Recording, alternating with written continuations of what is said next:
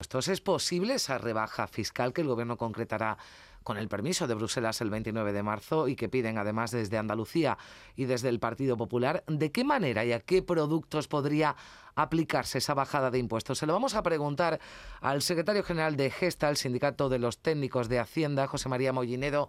¿Qué tal? Muy buenos días. Buenos días. Bueno, ustedes han señalado en las últimas horas que hay poco o ningún margen en cuanto a los impuestos de los carburantes. ¿Por qué? Sí, estos impuestos especiales están sujetos a directivas europeas porque está armonizado al igual que el IVA, que y en este caso, en estos últimos, se establece una tributación mínima. Esta tributación mínima que exige Europa está prácticamente eh, alineada en la, la norma, la normativa española de estos impuestos de carburantes, de forma que solamente habría margen para la gasolina más cara de 98 octanos, habría un margen de 14 céntimos, de 11 céntimos para la de 95, apenas 5 céntimos para el diésel, para el gasóleo perdón, de automoción y y un céntimo para el gasóleo bonificado que utilizan agricultores y ganaderos. Esto es todo el margen que hay. En el caso del gasóleo de uso profesional que utilizan mm. los transportistas, ahí se está en la tributación mínima, ahí no hay ningún margen. Ya, ya no habría posibilidad de reducir los impuestos, salvo, claro, que en el Consejo Europeo, que como bien han explicado, del día 24 y 25, hubiera un acuerdo unánime de los 27 países para modificar las directivas y bajar esos umbrales mínimos, pero no parece que esto vaya a ocurrir en el corto plazo. Claro, Estamos viendo, claro, hemos visto que para topar el precio de la electricidad y sacar el gas de la subasta diaria para a la hora de fijar precio se ha tardado casi un año en, empezar a ver ese consenso de la que habla la ministra de Economía que pudiera llegar a, tomar esa decisión el próximo día 24. Esto ocurre, señor Mollinedo, con todo, con los carburantes, o sea, es decir, nos ha puesto el ejemplo de desvincular, por ejemplo, el precio del gas desde la energía, que es una propuesta que lleva a España y que todavía, bueno, pues no se ha tomado ninguna decisión. Es decir, el IVA no se puede bajar así como así de cualquier producto. Lo digo claro, el IVA es armonizado.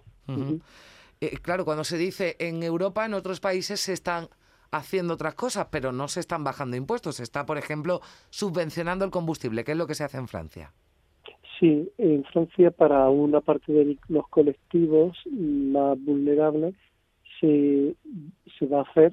Francia es un país mucho mayor en población que España y el coste de la medida que ha tomado el gobierno francés lo cuantifica en 2.000 millones.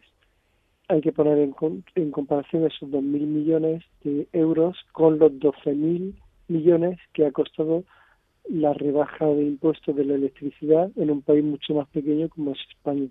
Es decir, no esos 2.000 millones es más una medida dirigida a una parte de los colectivos mm, de la población que tienen menos ingresos, mm, que están en situación de mucha precariedad económica, más que una medida de carácter general.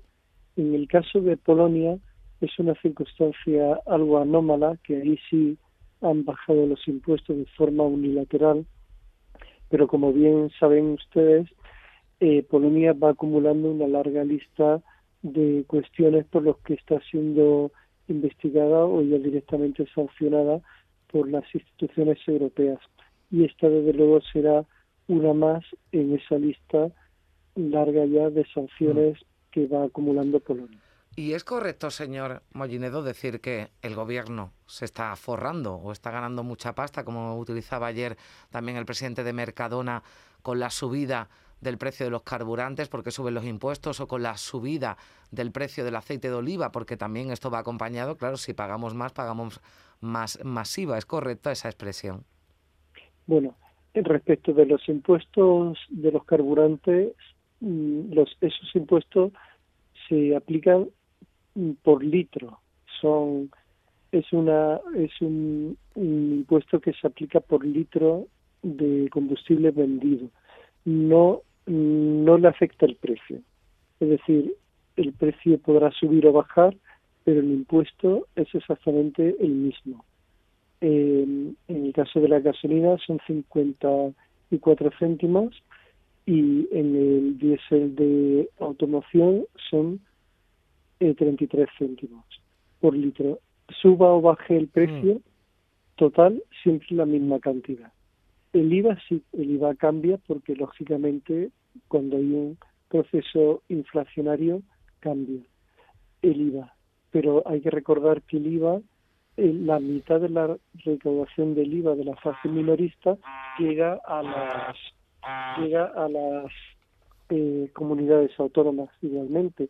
Es mm. decir, eh, esa recaudación sirve y es ahí donde nosotros queremos incidir muchas veces con nuestras propuestas en un aumento de la recaudación como puede ser este caso de un proceso inflacionario en estos productos. Bueno, pues ahí pueden existir un excedente para que el gobierno tanto los autonómicos como el gobierno de la nación puedan aprobar degradaciones fiscales que incidan en la raíz del problema. La rebaja de impuestos por sí misma, como pasó con la de la luz, los 12.000 millones, no sirvió para bajar el precio de la luz, más que de forma coyuntural. El precio del kilovatio de junio del año pasado es muy superior pero fue muy inferior al que mm. tenemos ahora en, en el último recibo. Se ha multiplicado mm. casi por dos el precio del kilovatio hora que estamos pagando consumidores y empresas. Bueno, pues lo que, lo que dice usted no es, la, no es la solución a todo, la rebaja de, impuestos, y además, como nos explicaba al principio, hay poco o ningún margen ¿no? para, para hacerlo, así que veremos cuáles son los planes o si finalmente hay una postura desde Europa consensuada que sí permita, ¿no? de alguna forma, de forma armonizada, llevar a cabo esa rebaja de, de impuestos en, en, toda la Unión Europea. Le agradezco mucho, nos quedamos ya sin tiempo, José María Mollinedo, secretario general de Gesta del Sindicato de los Técnicos de Hacienda, que nos haya acompañado aquí en Canal Sur Radio.